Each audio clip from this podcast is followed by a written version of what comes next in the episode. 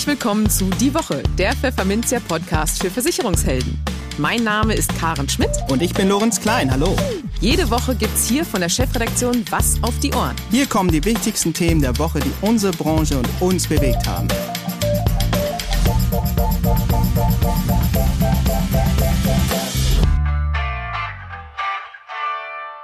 Moin aus Hamburg und herzlich willkommen zu Folge 73 unseres Podcasts. Heute ist Freitag, der 28. Januar 2022. Und diese Themen haben wir heute für Sie. Wir sprachen mit Dr. Jochen Pimpertz vom Institut der deutschen Wirtschaft über das Vorhaben der Bundesregierung, die gesetzliche Rente teilweise auf Kapitaldeckung umzustellen. In den News der Woche stärkt der Bundesgerichtshof den Versicherern in Sachen Betriebsschließungsversicherung den Rücken.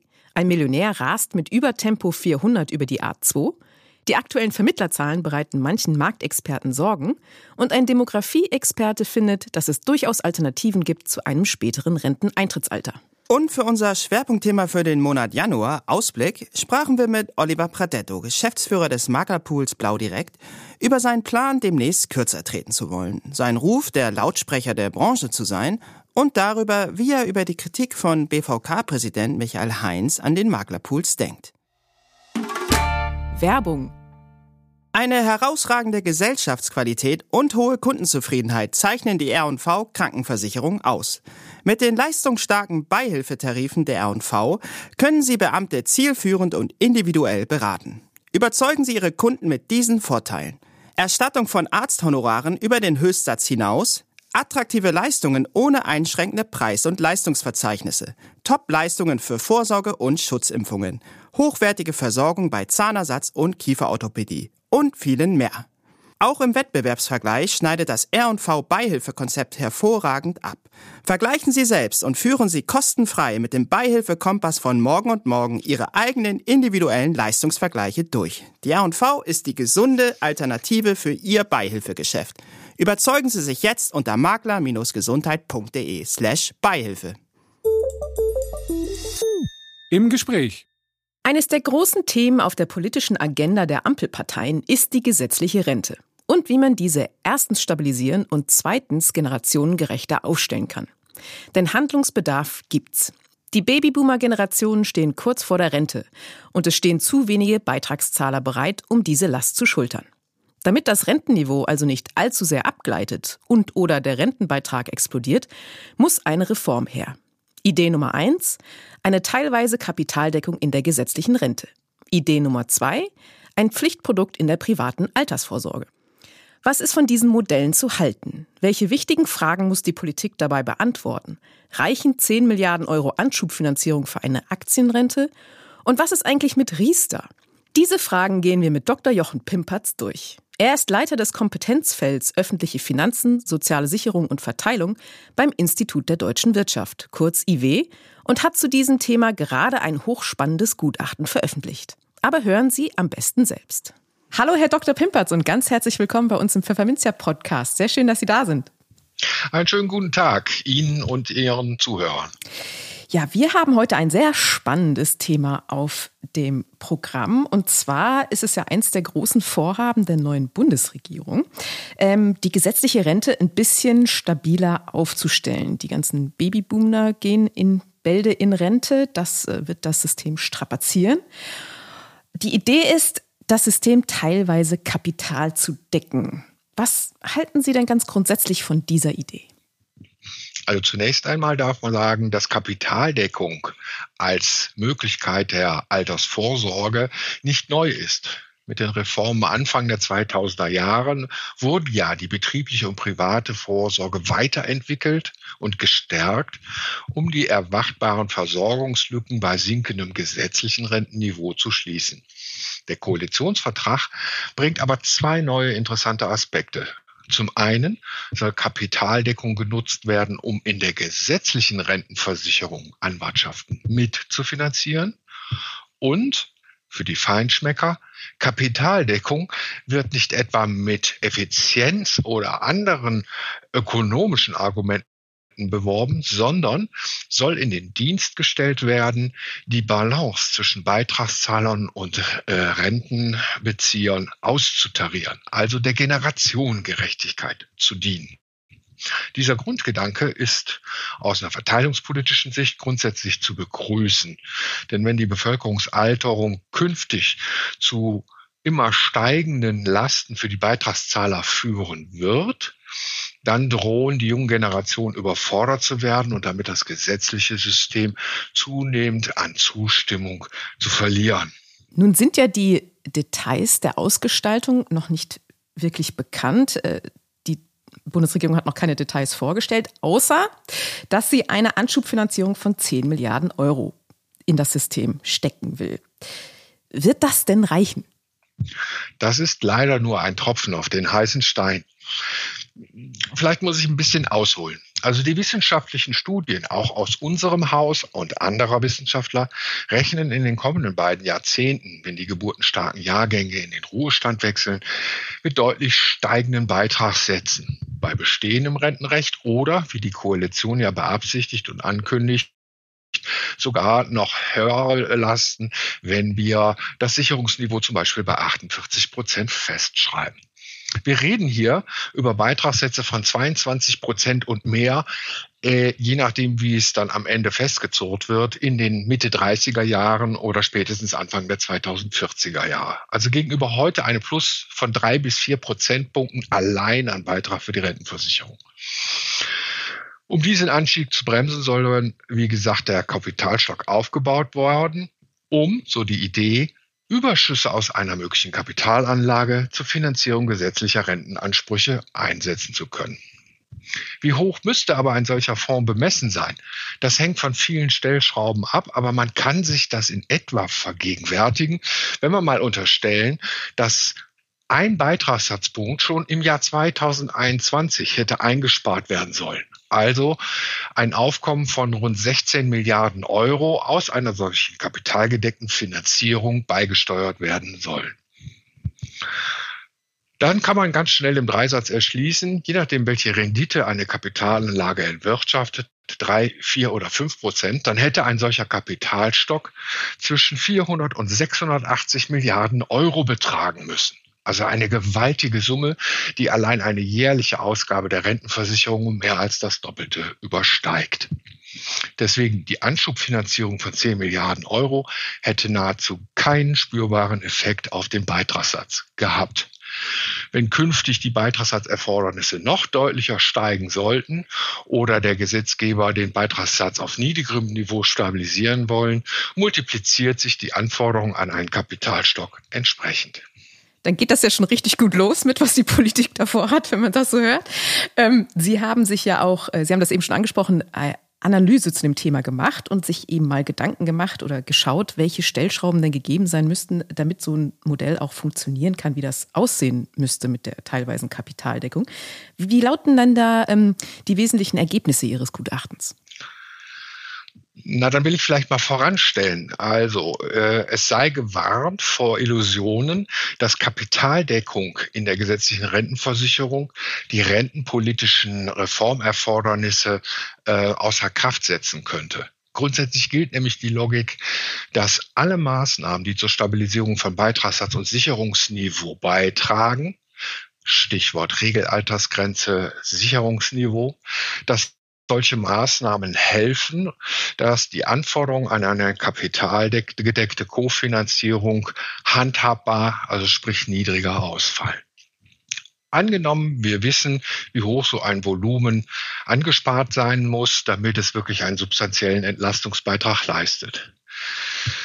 Dann gilt es aber die Frage zu beantworten, wie wir denn so ein äh, Fondsvermögen aufbauen. Das könnte man über Steuern finanzieren, indem man nicht nur einmal jährlich, zum Beispiel 10 Milliarden einspeist, sondern tatsächlich jährlich. Wirft aber Fragen auf, woher nehmen, wenn nicht stehlen. Das Geld fehlt dann an anderer Stelle und wir haben sofort Diskussionen über Steuererhöhungen oder ähnliches. Außerdem ist offen, inwieweit Steuerzahler dafür aufkommen müssen, dass Leistungen nur für einen Teil der Steuerzahler, nämlich die gesetzlich Versicherten, finanziert werden sollen. Also scheint das kein gangbarer Weg. Auch ein beitragsfinanzierter Aufbau eines solchen Fonds wirft Fragen auf. Denn das bestehende Beitragsaufkommen wird ja verwendet, um aktuelle Renten zu finanzieren. Es bedurfte also eines zusätzlichen Beitrags und schon gerät die Sozialgarantie, also die 40 Prozent Obergrenze für die Summe aller Sozialversicherungsbeiträge in Gefahr.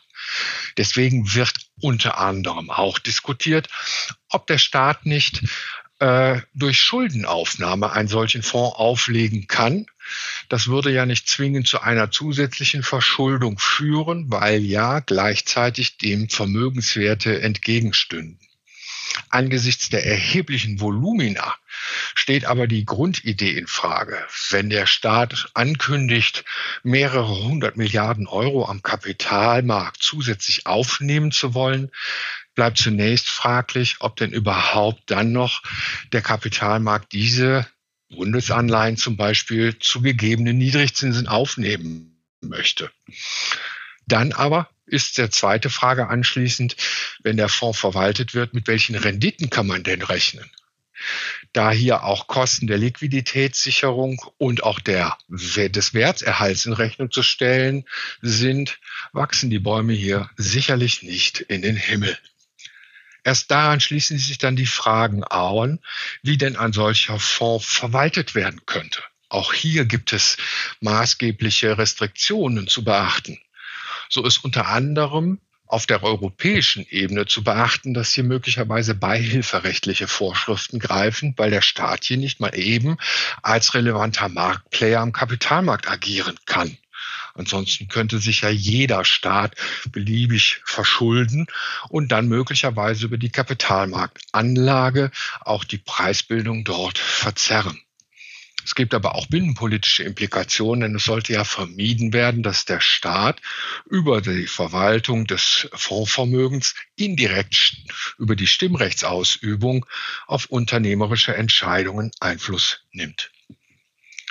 Aus der ökonomischen Perspektive ist aber ein anderer Aspekt meines Erachtens nach äh, von zentraler Bedeutung, nämlich die Frage, wie die Eigentumsrechte der Versicherten geschützt werden können.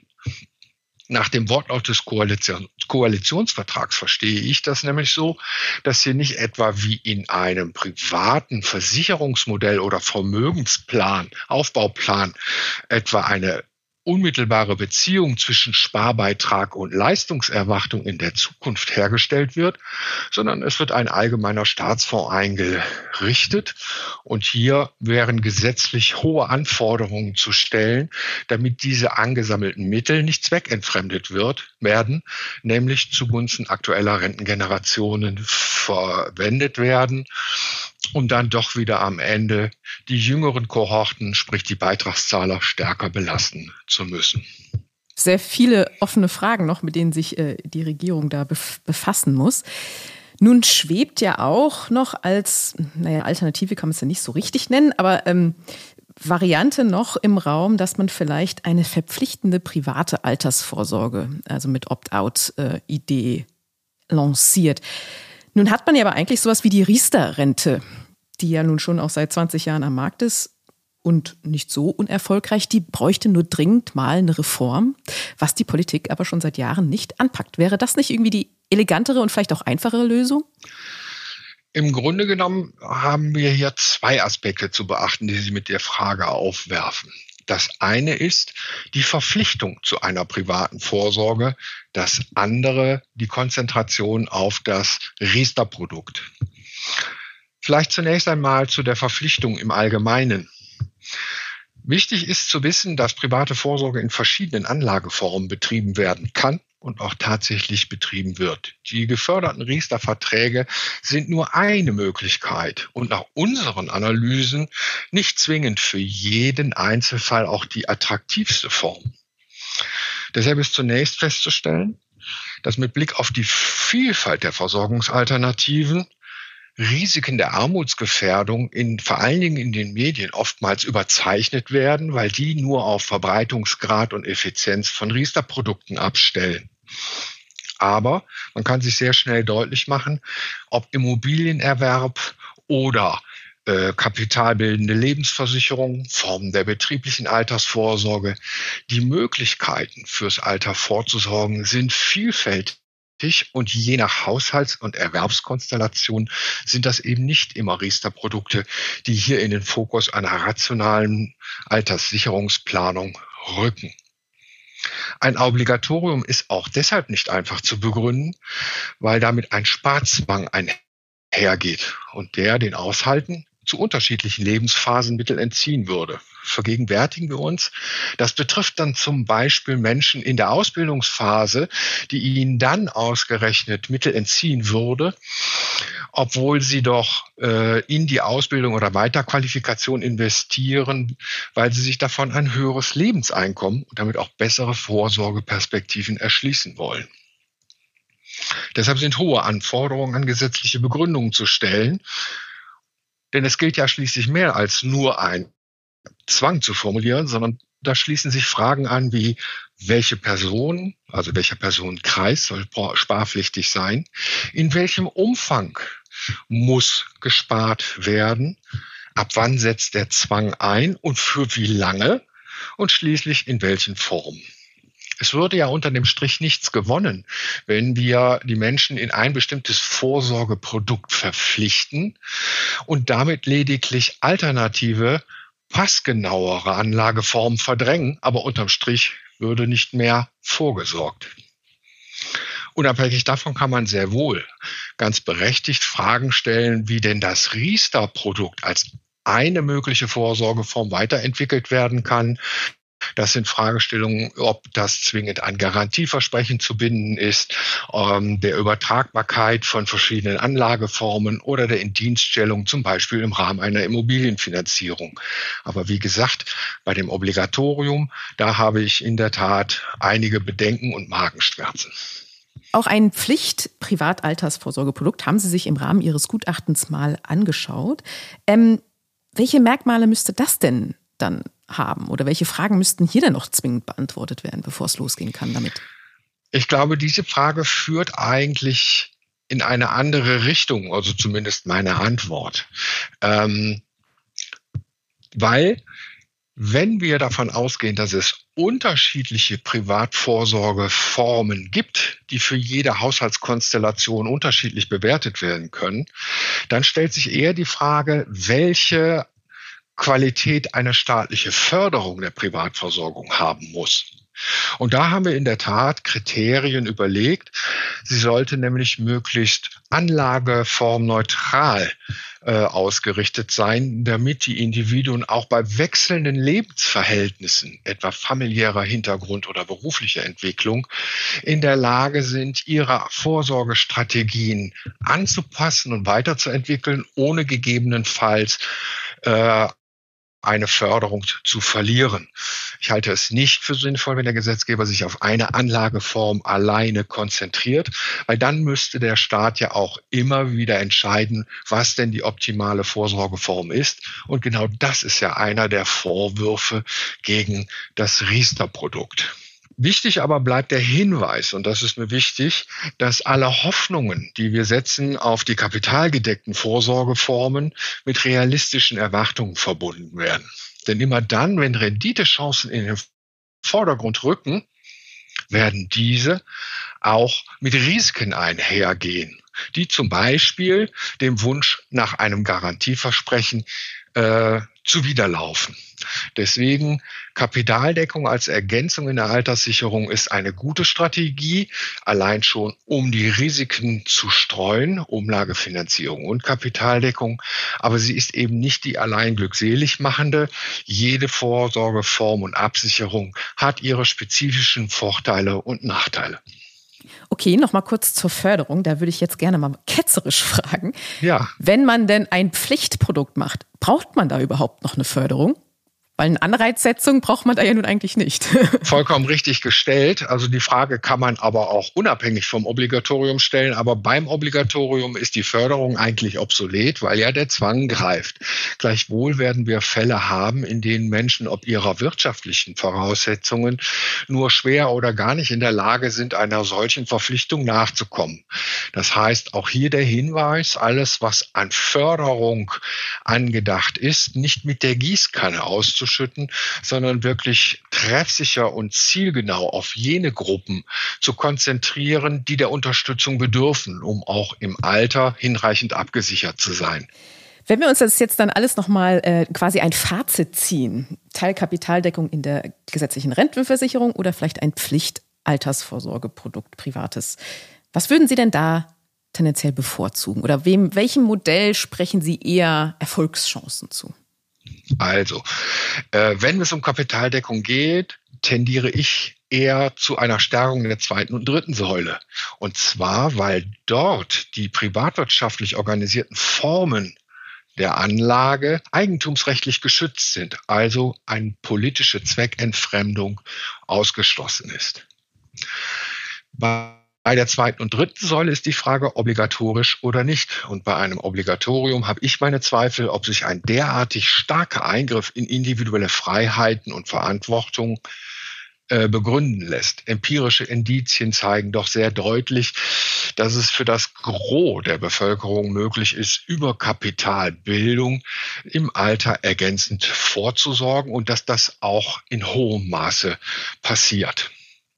In jedem Fall sollte aber das Thema Kapitaldeckung nicht so behandelt werden, als ob man damit rentenpolitisch umstrittene Reformen sozusagen verdrängen kann. Es bleibt notwendig für die Rentenpolitik, ob kapitalgedeckte Ergänzung ja oder nein, sich darüber erklären zu werden, wie das künftige Rentenalter entwickelt werden kann und dass auch Sicherungsversprechen in der umlagefinanzierten Säule nicht beliebig gestaltet werden können. Denn ansonsten gerät man immer wieder in den Konflikt der generativen Balance zwischen Beitragszahlern und Rentenbeziehern. Okay, wir halten also fest, es ist äh, so oder so eine, wahrlich eine Herkulesaufgabe für die neue Bundesregierung, sich diesem Thema zu widmen. Das war ein sehr spannendes Gespräch. Ganz herzlichen Dank dafür, lieber Herr Dr. Pimpertz. Gerne. Die News der Woche. Stehen einem Gastronom Ansprüche aus einer Betriebsschließungsversicherung zu, wenn er wegen der Corona-Pandemie seinen Betrieb schließen musste? Mit dieser Frage hat sich jetzt erstmals der Bundesgerichtshof in Karlsruhe beschäftigt und ein richtungsweisendes Urteil gefällt. Demnach greift eine Betriebsschließungspolice bei einem pandemiebedingten Lockdown nicht, wenn sich die meldepflichtigen Krankheiten oder Krankheitserreger aus einem als abschließend zu wertenden Katalog in den Versicherungsbedingungen ergeben. Und dort dann weder die Krankheit Covid-19 noch der Krankheitserreger SARS-CoV-2 aufgeführt ist. In dem zu verhandelnden Fall ging es um einen Gaststättenbetreiber aus Schleswig-Holstein der seinen Betrieb wegen der Corona-Pandemie im März 2020 hatte schließen müssen. Nur ein Lieferdienst war noch erlaubt. Der Gastronom machte daraufhin Leistungen aus seiner Betriebsschließungsversicherung bei der AXA geltend. Diese sollte ihm die entgangenen Erträge für die vertraglich festgelegte Dauer von 30 Tagen erstatten. Der Versicherer lehnte das ab und verwies unter anderem darauf, dass das Coronavirus nicht unter den versicherten Krankheiten im Infektionsschutzgesetz vermerkt sei. Dieser Auffassung schloss sich nun auch der vierte Zivilsenat des BGH an und erklärte, der Versicherer müsse nur für Krankheitserreger zahlen, die in einer Liste in den Vertragsklauseln aufgeführt seien. Der durchschnittliche Versicherungsnehmer wird zwar einerseits ein Interesse an einem möglichst umfassenden Versicherungsschutz haben, andererseits aber nicht davon ausgehen können, dass der Versicherer auch für nicht im Katalog aufgeführte Krankheiten und Krankheitserreger die Deckung übernehmen will. Heißt es dazu in der Urteilsbegründung. Andernfalls würde eine Auflistung der konkreten Krankheitserreger in den Versicherungsbedingungen keinen Sinn ergeben. Weil viele Versicherer ähnliche Klauseln wie die AXA verwenden, dürfte das BGH-Urteil für die Branche richtungsweisend sein. Allein beim BGH sollen noch 160 Klagen zu Betriebsschließungsversicherungen in der Corona-Pandemie anhängig sein. In unteren Instanzen noch weit mehr. Mit der Entscheidung werden die Versicherer deutlich gestärkt in die noch laufenden Auseinandersetzungen mit ihren Versicherungsnehmern gehen, glaubt Andreas Schmidt, im Versicherungsrecht spezialisierter Rechtsanwalt bei der Düsseldorfer Sozietät Heuking Kühn Lühr Wojtek. In den allermeisten Fällen sind die Klauseln in den Versicherungsbedingungen zur Betriebsschließungsversicherung mit den Klauseln identisch, über die der Bundesgerichtshof zu befinden hatte.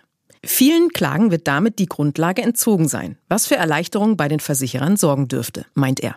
Trotzdem könnte das Thema für die Versicherer nicht gänzlich ausgestanden sein. Das gilt insbesondere für die Fälle, in denen die Klauseln in den Versicherungsbedingungen sich von denen unterscheiden, die der BGH jetzt geprüft hat. Außerdem haben die Karlsruher Richter in ihrem Urteil klargestellt, dass eine BSV auch Schutz bei flächendeckend angeordneten behördlichen Schließungen, wie sie im Frühjahr 2020 bundesweit verhängt wurden, bieten könnte. Eine Beschränkung des Versicherungsschutzes auf Erreger im Betrieb ließen die allgemeinen Versicherungsbedingungen nicht erkennen. Dem Argument der Versicherer, dass eine Betriebsschließungsversicherung nur bei intrinsischen Infektionsgefahren Versicherungsschutz biete, hat der BGH damit den Boden entzogen. So das Fazit von Rechtsanwältin Julia Degen von Heuking, Kühn, Lühr, Wojtek. Wann gab es das schon mal? Mit einem Bugatti Chiron, Neuwert rund 4 Millionen Euro und mit 1500 PS unter der Haube, ist ein Millionär aus Tschechien im vergangenen Sommer zwischen Brandenburg und Sachsen-Anhalt über die R2 gebrettert. In der Spitze zeigte der Tacho unglaubliche 417 Stundenkilometer. Das Video von der Rennfahrt im öffentlichen Raum kursiert seit einigen Tagen im Netz und sorgt für reichlich Gesprächsstoff. Zwar galt auf dem Streckenabschnitt kein Tempolimit und es waren in den frühen Morgenstunden nur wenige andere Autos unterwegs, aber berechtigt das automatisch dazu, halb so schnell wie ein Flugzeug zu fliegen, pardon, zu fahren? Die Polizei meint offenbar nein. Man habe gegen den Fahrer Radim Passa, so sein Name, ein Ermittlungsverfahren eingeleitet, wie eine Polizeisprecherin erklärte. Ermittelt werde nun wegen eines illegalen Straßenrennens. Dieses Verhalten sei nicht zu verantworten, so die Sprecherin. Die Staatsanwaltschaft sei nun mit der rechtlichen Würdigung betraut. Passer könnten laut Strafgesetzbuch bis zu fünf Jahre Gefängnis drohen. Wäre das gerechtfertigt oder maßlos überzogen? Nun, der Anwalt Christian Solmecke hat sich mal via YouTube-Video an einer rechtlichen Würdigung der Raseaktion versucht. Er führt aus, dass die Geschwindigkeitsbeschränkung in diesem Streckenbereich tatsächlich aufgehoben war. Zugleich muss man hier aber noch die sogenannte Richtgeschwindigkeit von 130 Kilometer pro Stunde im Hinterkopf behalten. Eine Vorschrift, die es bereits seit 1978 gibt, aber vielen Autofahrern, nun ja, eher als freundliche Empfehlung gilt. Doch so einfach abtun lässt sich die Vorschrift nicht. Zwar erhält ein Schnellfahrer kein Bußgeld oder eine andere Strafe, wenn er schneller als 130 fährt, aber wenn ihr dann einen Unfall baut, dann sehr wohl, fügt der Anwalt hinzu. Und untermauert dies mit einer Entscheidung des Oberlandesgerichts Koblenz. Damals war ein Fahrer mit 200 Stundenkilometern auf der Autobahn unterwegs, als es zum Unfall kam. Und die Richter erklärten sinngemäß, dass jemand, der 200 fährt, jeglichen Spielraum zur Vermeidung eines Unfalls verspielt habe und deswegen auch zu einer Gefahrensituation beigetragen habe. Der Schnellfahrer musste deshalb, obwohl er vordergründig nicht der Unfallverursacher war, eine Teilschuld von 40 Prozent akzeptieren. Und solch ein Verhalten hätte auch Auswirkungen auf den Versicherungsschutz, wie Solmecke betont. So könnte die Kfz-Versicherung im Falle Passers sagen, das ist grob fahrlässiges Verhalten und du musst für den Unfall, den du baust, selbst aufkommen. So Solmecke. Nun, jetzt lässt sich einwenden, dass der Millionär wohl nicht auf einen Versicherungsschutz angewiesen wäre. Zum anderen ist die Bleifußaktion Passers bekanntlich ohne Unfall zu Ende gegangen. Es gab im Video nicht einmal eine brenzlige Situation zu sehen. Aber vielleicht war das am Ende auch nur Glück, weil sich, Gott sei Dank, kein Auto auf der ganz linken Spur befand. Droht dem Millionär jetzt trotzdem Ungemach? Das könnte durchaus der Fall sein, meint Solmecke und verweist unter anderem auf Paragraph 3 der Straßenverkehrsordnung. Wer ein Fahrzeug führt, darf nur so schnell fahren, dass das Fahrzeug ständig beherrscht wird, heißt es dort. Kann man über 400 Stundenkilometer ständig beherrschen, fragt sich Solmecke. Das OLG Koblenz sagt, über 200 kann man schon nicht mehr ständig beherrschen. Insofern muss man wohl sagen, bei über 400 Sachen verstößt man schon gegen Paragraph 3 der Straßenverkehrsordnung. Zudem handle es sich beim Paragraphen 3 um ein sogenanntes abstraktes Gefährdungsdelikt, erklärt der Anwalt. Im Klartext, es muss nicht mal eine konkrete Gefahrensituation vorliegen, um die rasende Fahrt zu ahnden. Allerdings müssten dann die Behörden Passer nachweisen, dass er das Fahrzeug nicht beherrschen konnte, und das sei schwierig. Für die meisten unserer Facebook-Freunde stellt sich die Sachlage hingegen relativ eindeutig dar. Freie Strecke, fast keine Autos, kein Limit, Daher nach meiner Meinung alles okay, schreibt ein Nutzer und erhält dafür viel Zustimmung. Ein weiterer findet, solange er niemand anderen gefährdet, kann er das doch machen, ist mir relativ egal. Würde jemand allerdings mit 400 kmh an meinem Caddy vorbeidonnern, würde ich vermutlich spontan aussteigen, weil ich den Eindruck hätte zu stehen. Nun, man darf gespannt sein, wie es mit Bugatti Gate weitergeht. Wir bleiben dran an Radim Passer, rein bildlich gesprochen. Wieder ein gutes Prozent weniger.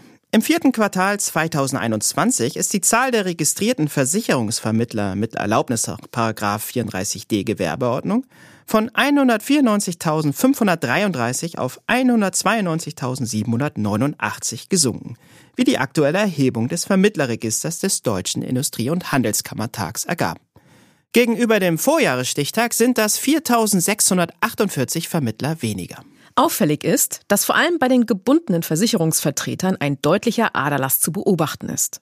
Während etwa die Maklerschaft mit zu Jahresbeginn 46.353 Registrierungen gänzlich unverändert zum Vorquartal blieb, hat sich die Vertreterzahl allein im vierten Quartal um 1.861 vermindert.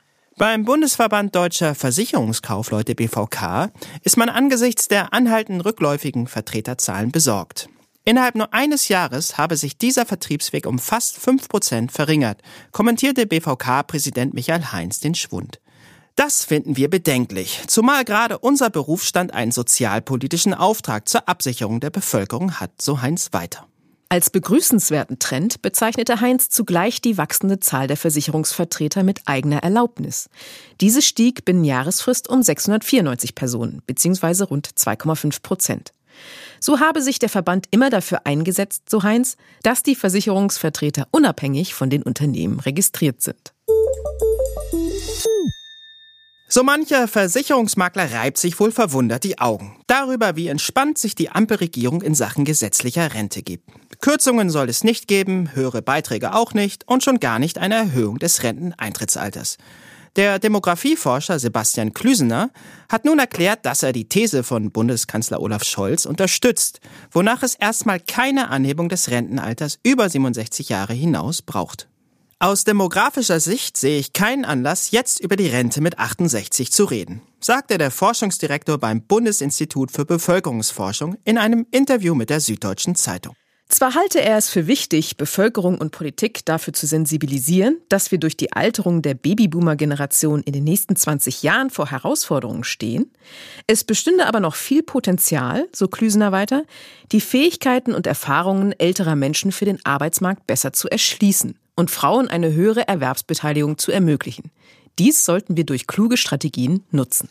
Zudem wies der Forscher gegenüber der SZ darauf hin, dass das gesetzliche Rentenalter bis 2031 schrittweise auf 67 Jahre steige. Das tatsächliche Renteneintrittsalter derzeit aber bei nur 62,2 Jahren liege.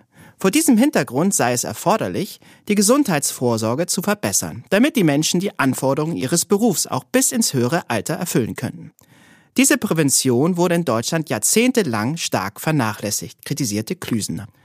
Als eine Maßnahme nannte der Forscher die altersgerechte Ausgestaltung und Ausstattung der Arbeitsplätze, um etwa den heute weit verbreiteten Rückenleiden vorzubeugen. Auch mit Blick auf die Erwerbsarbeit von Frauen sieht der Wissenschaftler noch viel schlummerndes Potenzial. Zwar liege der Prozentsatz der Frauen in Deutschland, die Arbeit hätten oder suchten, mit 78,2 Prozent schon recht hoch. Allerdings sei die Zahl der Arbeitsstunden, die Frauen leisteten, gerade in Westdeutschland noch relativ gering. Grund hierfür sei, dass sich weiterhin Frauen mehr um die Kinder kümmerten. Durch den Ausbau der Kinderbetreuung ist das zwar heute schon deutlich besser geworden, lässt sich aber noch erheblich steigern, konstatierte Klüsener. Den Plan der Ampel, mehr erwerbsbezogene und qualifizierte Zuwanderung zu erreichen, um die negativen Folgen der demografischen Entwicklung zu mindern, kommentierte Klüsener mit einem durchaus nicht leicht. So wies er darauf hin, dass etwa in Osteuropa, von wo aus seit den 1990er Jahren sehr viel Zuwanderung erfolgt sei, ebenfalls ein sehr starker Alterungsprozess im Gange sei. Daher würden künftig aus Osteuropa wahrscheinlich nicht mehr in dem Maße Menschen zu uns kommen wie bisher, so der Demografieexperte. Das Schwerpunktthema. Hanseatische Zurückhaltung war noch nie das Ding von Oliver Pradetto. Vielen in der Versicherungsbranche gilt der Geschäftsführer des Lübecker Maklerpools Blau Direkt als Lautsprecher, der keiner Kontroverse aus dem Weg geht. Und der passionierte Ultramarathonläufer hat auch immer wieder gern selbst dazu beigetragen, dieses Image zu pflegen. Wird er jetzt womöglich ruhiger? Wo er doch im gleich folgenden Gespräch erklärt, warum er sich im kommenden Jahr aus der operativen Steuerung des Unternehmens zurückziehen wird? Nun, die kurze Antwort lautet nein. Jedenfalls jetzt noch nicht. Das wird vor allem bei der Frage deutlich, wie Pradetto über die Kritik am Geschäftsgebaren der Maklerpools denkt, die Michael Heinz, Präsident des Bundesverbands Deutscher Versicherungskaufleute, hier letzte Woche äußerte. Lieber Heinz, wir hoffen, Sie sitzen gut, kann man da nur sagen. Jetzt geht's los. Moin, Oliver Pradetto, viele Grüße aus Hamburg nach Lübeck. Willkommen im Podcast. Ja, hallo, schön, dass ich heute dabei sein darf. Ja, lieber Herr Pradetto, im Oktober 2020 waren Sie erstmalig bei uns im Podcast zu Gast. Es ist also höchste Zeit für eine Neuauflage, haben wir uns gedacht, zumal es ja einiges zu besprechen gibt und Sie möglicherweise bald auch gar nicht mehr verfügbar sind, denn Sie haben beschlossen, demnächst kürzer treten zu wollen. Ähm, dazu kommen wir jetzt mal. Ich gebe für Blau direkt seit 22 Jahren Vollgas, sagten Sie kürzlich in einem Interview mit den Kollegen von das Investment. Nun folgt die Vollbremsung gewissermaßen, indem sie erklärten, dass sie sich aus der Leitung des Lübecker Pools zurückziehen wollen. Ja, wie erklären Sie das Menschen wie mir oder auch einigen Vertriebspartnern zum Beispiel, für die Blau Direkt und Oliver Pradetto über die Jahre zu einer festen Einheit verschmolzen sind oder etwas nüchterner gefragt, was hat Sie zu diesem Schritt bewogen? Also äh, irgendein Prominenter sagte mal, Gerüchte über mein Ableben sind weit übertrieben. das, das trifft hier eigentlich auch ja. ganz. Ich glaube, da war ja. bei ein, dem einen oder anderen, ja, bei dem einen oder anderen Leser war hier ähm, der Wunsch Vater des Gedanken. ähm, voll, kann, kann, man ja auch nachvollziehen und möchte ich auch gerne entgegenkommen. Nee, ähm, von der Sache her ist es so, ich, wir haben ja den Hannes Hallenkötter, der hier vor, auch ich glaube, 15, 16 Jahren mal die Ausbildung angefangen hat, der ist ja jetzt Geschäftsführer geworden von Blau Direkt. Und das haben wir halt im Rahmen einer Pressemitteilung rausgegeben und in der ist eine Kollegin äh, aus dem Medienkreis dann über die Formulierung gestolpert, dass das Teil der Nachfolgeplanung für mhm. mich sei. Ähm, was auch so ist, wir bauen halt hier sehr langfristig unsere Nachfolge auf. Dann bin ich in einem Interview gefragt worden und dann habe ich gesagt, ja, ja, das ist schon richtig, aber das ist ein Rückzugsplan, der über sieben Jahre geht, vor drei Jahren begonnen, was auf Deutsch gesagt heißt, ich bin noch vier Jahre tätig, ähm, laut der Planung im, im operativen Bereich auch. Ähm, was passieren wird, ist, dass ich wahrscheinlich schon im nächsten Jahr die Geschäftsführung als solches zurücklegen werde, werde aber dann im Verwaltungsrat der Firma entsprechend aktiv sein, also immer, noch in verantwortlicher Position. Nur ist es eben jetzt schon so, dass ich seit, ja, wie gesagt, seit drei Jahren eine operative Tätigkeit nach dem anderen abgebe, so dass ich mich mehr um die Struktur der Firma als solches kümmere. Das ist ja auch heute einfach wichtiger. Ich meine, wir haben das Unternehmen mal aus einem einstelligen Millionenumsatz oder sogar unter Millionenumsatz hochgebracht auf heute 126. Und äh, dann bedarf es in der Führung eben auch ganz anderer Aufgabenstellungen heutzutage. Darum kümmere ich mich im Wesentlichen, während die, die rein operative Führung schon längst andere Kollegen tatsächlich machen, wenn es also um die ganz praktische Arbeit geht, die, die Zusammenarbeit mit den Mitarbeitern und so weiter, dann ähm, da spiele ich dann schon weniger Rolle. Das heißt aber nicht, dass ich jetzt in nächster Zeit äh, direkt weg bin, so will ich es mal sagen, sondern das, der Rückzug als solches wird über vier weitere Jahre noch erfolgen. Okay, niemals geht man so ganz, kann man also hier sagen, um mal dieses Sprichwort zu bemühen. Und äh, ja, Sie haben ja auch bereits in einem anderen Gespräch deutlich gemacht, dass Sie nicht der Typ seien, der so wörtlich alles zurücklässt und am Strand liegt. Wobei sich das ja eigentlich durch die Nähe zur Lübecker Bucht äh, geradezu anbietet. Aber ich glaube, Sie sind auch eher der Läufertyp, das wissen wir alle. Das stimmt. Und ähm, weiter sagten Sie, wenn ich aus dem Operativen raus bin, werde ich das Unternehmen beraten, begleiten und projektbasiert mitarbeiten. Das klang ja bereits an. Trotzdem die ketzerische Frage, wird Oliver Predetto künftig Frühstücksdirektor bei Blau Direkt sein? ja, also das äh, das ist eine tolle Vision, Frühstücksdirektor zu sein. Haben Sie ähm, sich verdient, gewissermaßen. Ja, ne? ja, die einen sagen so, die anderen anders. Ne? Also, also grundsätzlich ist es so, was ich sicherlich nicht sein werde, ist jemand, der immer zwischendurch hinkommt und reinfuscht. Ähm, ich glaube, dass die Leute, die wir so aufgebaut haben über die Jahre, unsere ganze Führungsebene nach mir, das inzwischen wirklich wahnsinnig gut macht und auch erfolgreicher macht, als ich es je gemacht habe. Ähm, was heutzutage schon mehr der Fall ist, ist, dass ich durch meine Erfahrung bei dem einen oder anderen glänzen kann und durch das Netzwerk, das man einfach über die Dauer der Jahre aufbaut, wo man wieder sagen kann, nee, frag nochmal den und den oder hm, ach, Achtung, da musst du vielleicht auch noch das und das denken. Und äh, in der Art kann ich mir sehr gut vorstellen, ähm, dann über viele Jahre noch Hilfestellung geben zu können, ja, ähm, da wo sie benötigt und gewünscht wird. Und ansonsten äh, sind es sicherlich Projekte, wo man mal sagt, hey, wir haben eigentlich hierfür oder dafür keinen, aber das wäre eigentlich sinnvoll, mal zu prüfen, ob wir als Firma nicht mal auch in der Richtung was machen wollen. Das sind dann aber stark begrenzte Projekte. Ich werde mich mit Sicherheit nicht dann äh, einmischen äh, in die Tagesarbeit der Geschäftsführung oder der jeweiligen Manager, weil das hätte ich bei mir, meiner Tätigkeit auch nicht so sehr gerne gewollt. Rat gerne immer, aber ansonsten trifft die Entscheidung äh, derjenige, der der am Steuer sitzt und der muss auch in der Lage sein, sie selber zu treffen. Der hat in der Regel auch den viel besseren Überblick, als wenn man erst aus dem Operativen raus ist, dann von der Seite zu kommen. Also niemand möchte von seinem Beifahrer, äh, also ist schon okay, wenn der Beifahrer mal sagt, Achtung, da hinten hast du einen LKW gesehen, aber eigentlich möchte niemand Fahranweisungen von seinem Beifahrer haben. Der kann das nicht so einschätzen wie der Fahrer hinterm, der, der wirklich äh, äh die Bewegung de, seiner Aktion unmittelbar wahrnimmt. Ja. Mhm. Oder ich sag mal, dieses berühmte Couch-Trainer, ja, die alle genau wissen, wie man die Fußballmannschaft aufstellen müsste. Die sind im Training nicht dabei gewesen, die kennen die Hintergründe nicht, die kennen nicht die Psychologie der Spieler. Da sollte man dann auch den, demjenigen, der vorne gibt, solange er der Trainer ist, solange hat er auch die volle Verantwortung. Und insofern würde ich mich da mit Sicherheit auch weit im, im, im Hintergrund halten dann in dem Moment. Aber nochmal, wir reden hier schon über einen längeren Prozess. Es ist ja immer das Komische bei den ganzen Unternehmen unserer Branche, dass, dass viele sich immer auf unglaublich unverzichtbar halten. Mhm. Ähm, bis zuletzt auch voll durchregieren und dann wollen sie oder müssen sie vielleicht schon aus Krankheitsgründen irgendwann weg. Ja, und dann ist für nichts gesorgt. Das sollte uns hier in unserem Unternehmen nicht passieren. Deswegen haben wir uns einen sehr langfristigen Plan überlegt ähm, und ziehen quasi unsere Nachfolger wirklich ran, damit die dann auch voll einschreiten. Weil auch das hat man oft erlebt, dass dann irgendein Nachfolger da ist, der ein guter zweiter oder dritter Mann war und die dann vielleicht so ein Ding auch verwaltungstechnisch noch irgendwie am Laufen halten können. Aber das Visionäre, der Antrieb ist weg. Da fallen mir so einige Vertriebe ein, wo es vielleicht manchmal auch der Sohn übernommen hat oder so, wo man sagt, ja, der ist halt nicht sein Vater. Ne? Mhm, und mhm. ähm, das Mir fällt da einer schade. ein, den Sie meinen könnten, aber den erwähnen wir jetzt nicht. Genau. Ja, ganz bewusst auch nicht. Ich will auch niemandem zu nahe treten, aber es ist einfach oftmals so, oftmals so, dass man merkt, mit Nachfolgelösungen tun die sich teilweise sehr schwer. Oder gucken Sie mir die ganzen Ostpools an. Da haben Sie das Gefühl, die, die müssen am Ende noch rausgetragen werden. Ne? Aber, die, mhm. die, aber das wird ja auch irgendwann passieren. Also Biologie ist da ja nun mal leider sehr, sehr unnachgiebig. Und im mhm. Endeffekt muss man sagen, also wenn da das Triumphirat bei denen oder bei denen der und der, ja, dann, pff, da weiß keiner, wie das weitergehen soll.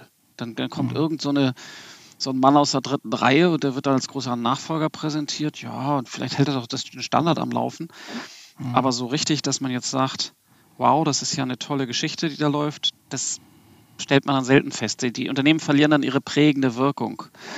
Und ähm, das war immer unser Anspruch, ein Unternehmen zu haben, das eben auch Trends setzt ähm, und, und am Puls der Zeit weiter bleibt. Das wollen wir eben auch sicherstellen und dazu muss man eben auch die Führung erstklassig besetzen und es gelingt ihnen nicht in der Regel nicht in der Nacht- und Nebelaktion über außen, sondern man muss die richtigen Leute dann in diese Position ein bisschen hineinwachsen mhm. lassen und sie begleiten. Und die dann aber auch das Ruder natürlich überlassen. Und das haben wir in weiten Teilen schon getan. Also auch wenn ich nach außen oft äh, der lauteste natürlich bin, das ist ja auch ein Teil meiner Aufgabe und viel gesehen werde. Was die eigentlichen Entwicklungen angeht, bin ich heute eher das Sprachrohr als derjenige, der das in den letzten ich sag mal, fünf Jahren äh, wirklich den Kurs gesetzt hat. Mhm. Da sind wir eigentlich genau beim Thema. Sie waren und sind es zur Stunde auch noch für den Außenauftritt von Blau Direkt, sprich PR und Marketing, zuständig.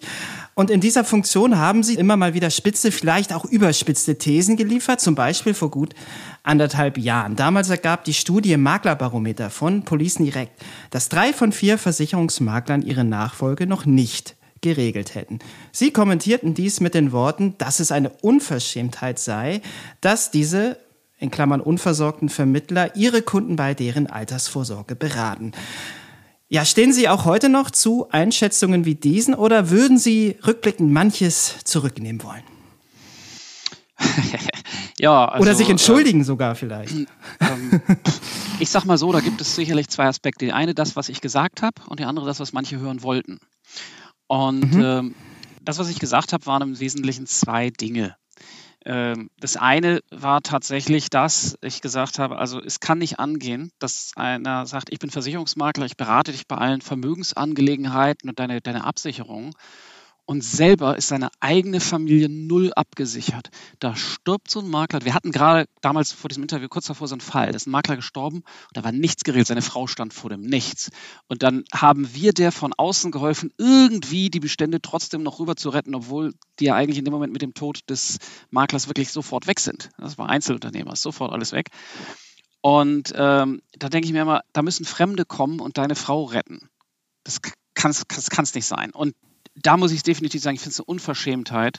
Und an dem Stelle stimmt mir ja dazu, wenn so jemand, äh, wenn, wenn so ein Makler da seine 20.000, 30.000 Euro Bestandsprovision aufgebaut hat, ähm, dass, dass das nicht, selbst wenn er da die Übergabe geregelt hat, kann das kaum reichen, die Ehefrau oder die Kinder zu versorgen. Da muss man dann, Entschuldigung, dafür gibt es dann genau das Produkt, was wir alle anbieten, nämlich Versicherung. Ja? Das muss man dann auch tun. Und äh, viele Makler erzählen mir auch immer, ja, ja, ich liebe ja meinen Job. Und deswegen arbeiten sie noch mit 78. Also das ist ein Blödsinn. Die arbeiten mit 78, weil sie sich leisten können, aufzuhören. Es ist keine Schande, nicht so richtig erfolgreich zu sein. Es ist aber eine Schande, dann auf jeder Roadshow zu stehen und immer einen auf der große Krieger zu machen und sagen, ich mache das ja so und so, ne? Äh, verdammt, wer soll sich denn daran orientieren? Du bist ein erfolgloser Dreckskerl, der seine eigene Familie nicht versorgen kann. Bis dahin, sag ich mal, stimmen die meisten noch zu, weil es einfach nicht widerlegbar ist. Und dann habe ich was anderes gesagt.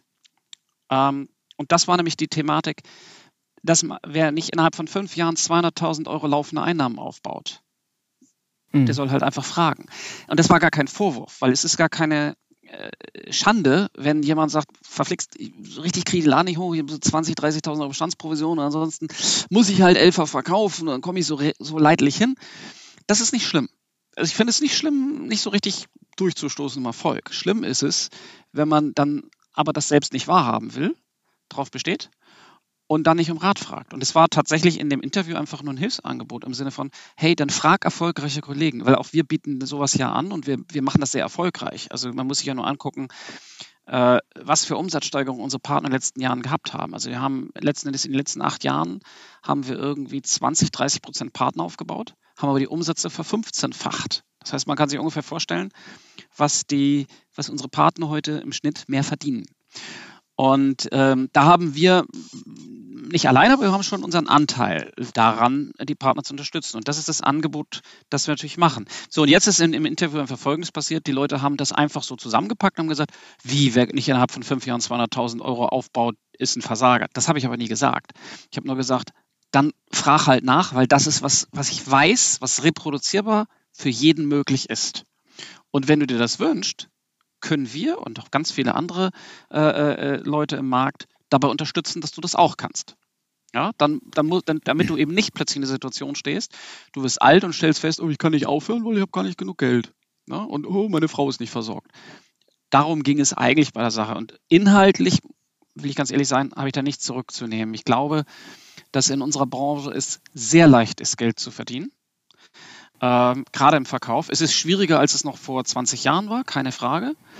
Aber es ist an sich sehr leicht, äh, wenn man die Sachen richtig macht. Dass es nicht jeder automatisch kann. Äh, Herrgott nochmal, da sind irgendwelche Strukturvertriebe oder auch Ausschließlichkeiten, die holen ihre Leute äh, hinter der Baumarktkasse her. Ja?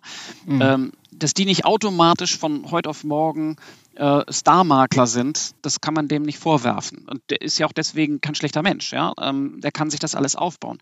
Aber der Wille für einen Selbstständigen, da zu sein, zu sagen, also wenn ich mich selbstständig mache, dann muss ich eigentlich schon im Jahr so ein, so ein Einkommen von 80, 90.000 Euro mal mindestens haben. Ähm, weil vorher macht es keinen Sinn, sich selbstständig zu machen, weil sie ja viele Dinge selbst zu leisten haben. Das ist einfach aus meiner ganz nüchterne Feststellung. Und es ist gar keine Kritik, wenn einer das noch nicht hat, an ihm als Mensch, es ist nur dann eine Kritik, wenn er sich dann hinstellt und sagt, nein, nein, ich bin Spitze, ich bin der Beste auf dem Planeten. Und in Wirklichkeit macht er die, schafft er die Basics nicht. Ja? Sagt seinen Kunden, eigentlich musst du 1000 Euro monatlich in die Altersvorsorge packen. Und er selber macht nichts, weil er es sich nicht leisten kann. Nee, sorry. Da muss ich sagen, und wer da auf mich schimpft, der soll es gerne tun, soll es sehr gerne laut tun und mit den übelsten Schimpfworten fällt nur auf ihn selbst zurück. Also ich, ich, ja. ich stehe für den Anspruch, nicht mich darüber hinweg zu äh, arrogant darüber zu sein, dass jemand nicht den Erfolg hat. Aber dann muss man eben einfach fragen und sagen, hey, unterstützt mich. Wir tun das. Das ist das, was wir beruflich machen. Ja, also insofern, ja. ich drücke Dinge eben oft sehr gerne äh, äh, einfach sehr direkt aus und da kann ich ja mit umgehen, okay, aber dann werde ich wenigstens gehört. Ist doch gut. Okay, ja, da haben Sie eine Gemeinsamkeit mit Michael Heinz, seines Zeichen BVK-Präsident. Und lieber Herr Pradetto, wer aushält... Sie haben ein Best auch vorbereitet. ja, ja so gewissermaßen, ja, wenn Sie das sagen. Ja, wer aushält, muss bekanntlich auch einstecken. Das ist ja auch so ein Motto, ähm, was Sie sicherlich auch beherzigen. Und äh, ja, ausgeteilt hat hier in diesem Podcast, nämlich eben jener Michael Heinz, und zwar gegen die Pools, ähm, mhm. Als er in der vorherigen Ausgabe zu Gast war, auch wenn er das vielleicht so nicht unbedingt verstanden wissen möchte. Er sagte, da entsteht ja eine Macht, der wir gar nicht mehr Herr werden. Und er zitierte damit Stimmen, die ihm von Versichererseite aus zugetragen wurden, denen der Aufstieg der Maklerpools hierzulande offenbar nicht mehr ganz geheuer zu sein scheint. Weiter sagte Heinz in Richtung Versicherer, wie wollt ihr das Rad zurückdrehen? Ihr habt es ja so gewollt. Ja, und dann wurde Heinz nochmal grundsätzlich. Wir wollen, dass das Bild des Versicherungsmaklers nach wie vor seinen Stellenwert behält.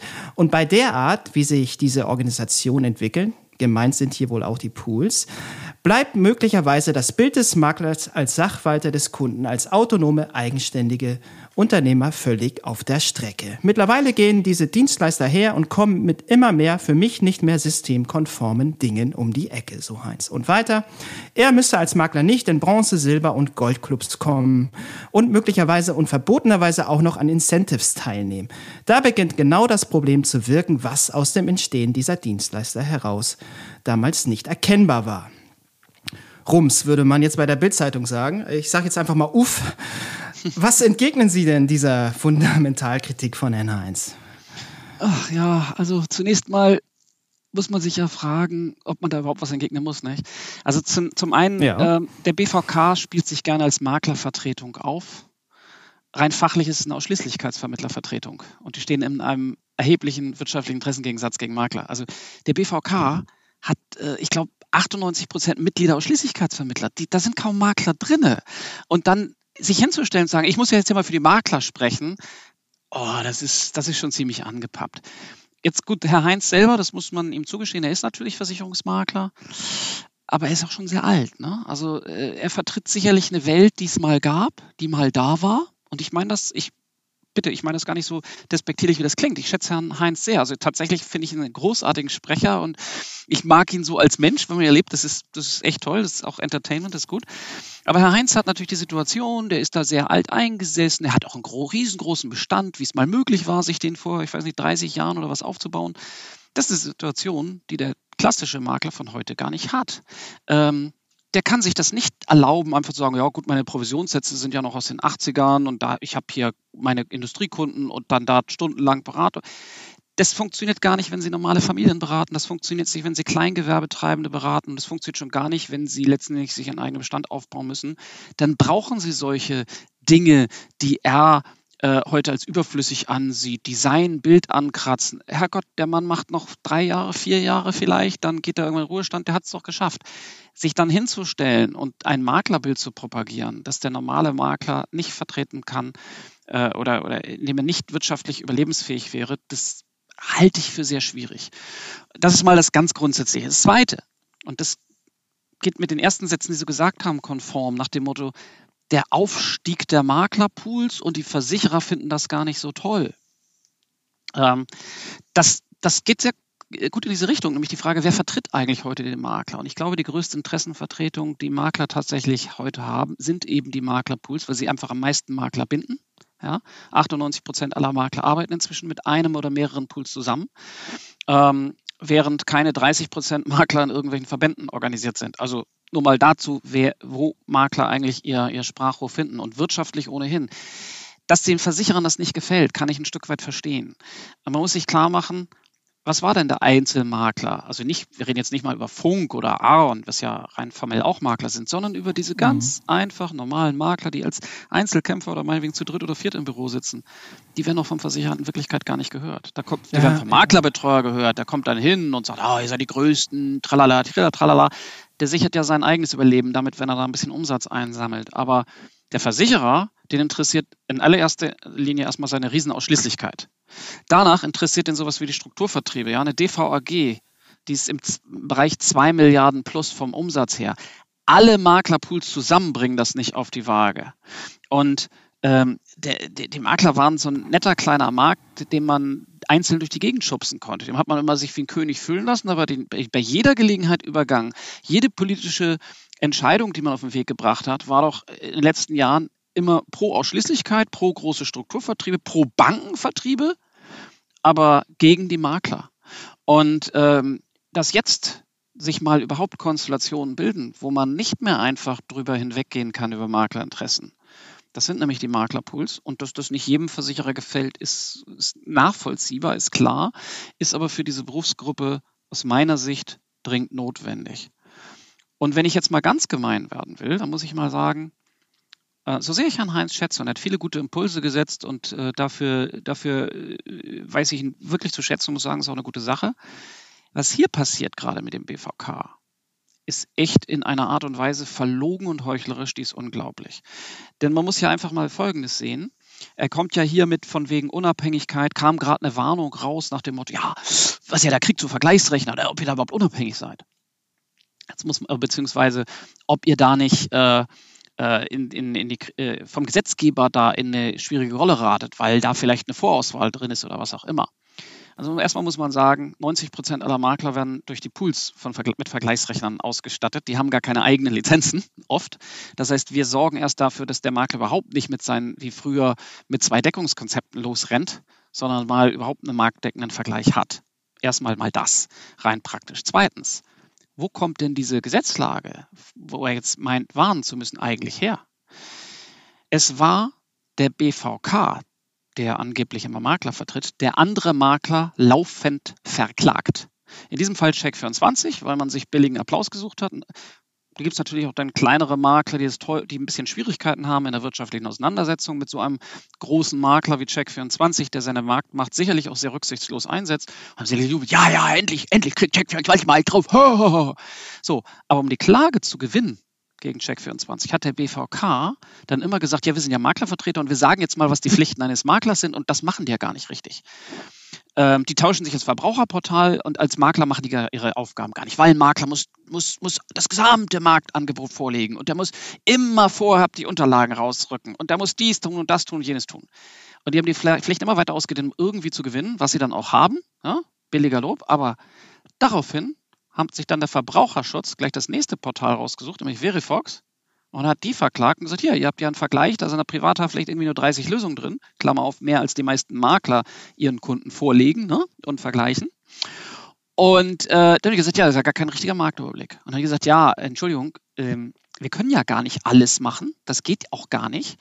Äh, ja, aber da hat der Richter sich dann gesagt, ja, aber hier äh, ging Check24 ja auch und das war ein Maklerverband, ne, der das gesagt hat und äh, da müsst ihr das schon vollständig machen. Der Maklerverband selber, euer Verband sagt, ihr müsst alles vorlegen. Er hat gesagt, hat Verifox gesagt, Moment mal, können wir doch gar nicht. Direktversicherer geben gar nicht die Daten raus. Ne? Der Richter gesagt, ja, dann müsst ihr halt sagen, dann müsst ihr dem Kunden auch sagen, dass ihr gar keinen Marktüberblick geben könnt, dass ihr keinen Überblick über den Markt habt.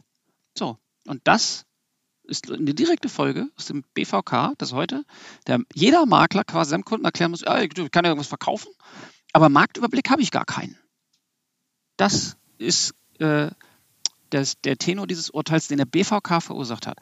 Klammer auf, das ist glücklicherweise nur ein Wettbewerbsurteil, das heißt, es ist nicht automatisch allgemeinverbindlich. Ne? Ähm, ist, man muss das auf den Individualfall sehen, also rechtlich ist es ein bisschen komplexer.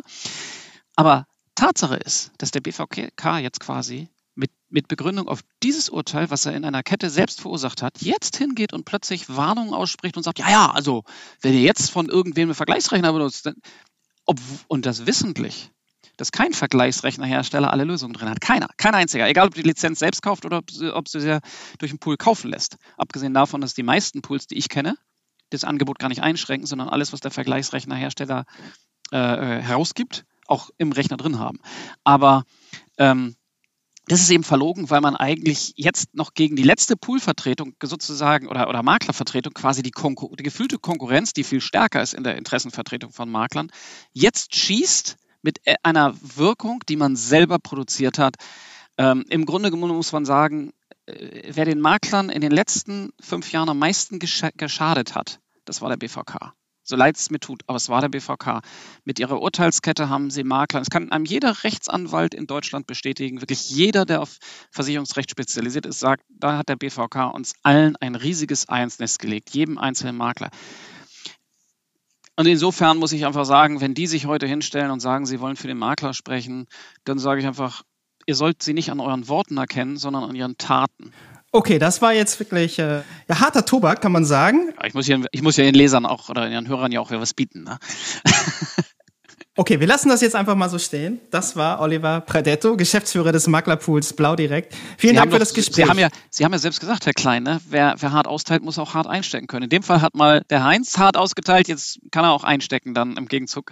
Ja, vielen Dank für das Gespräch und alles Gute für die Zukunft, Oliver Predetto. Super, Dankeschön.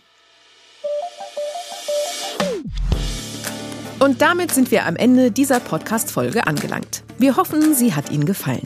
Geben Sie uns gerne Feedback unter redaktion.pfefferminzia.de. Ansonsten hören wir uns am kommenden Freitag wieder. Bis dahin gilt wie immer, bleiben Sie gesund, genießen Sie das Wochenende und kommen Sie gut in die neue Woche.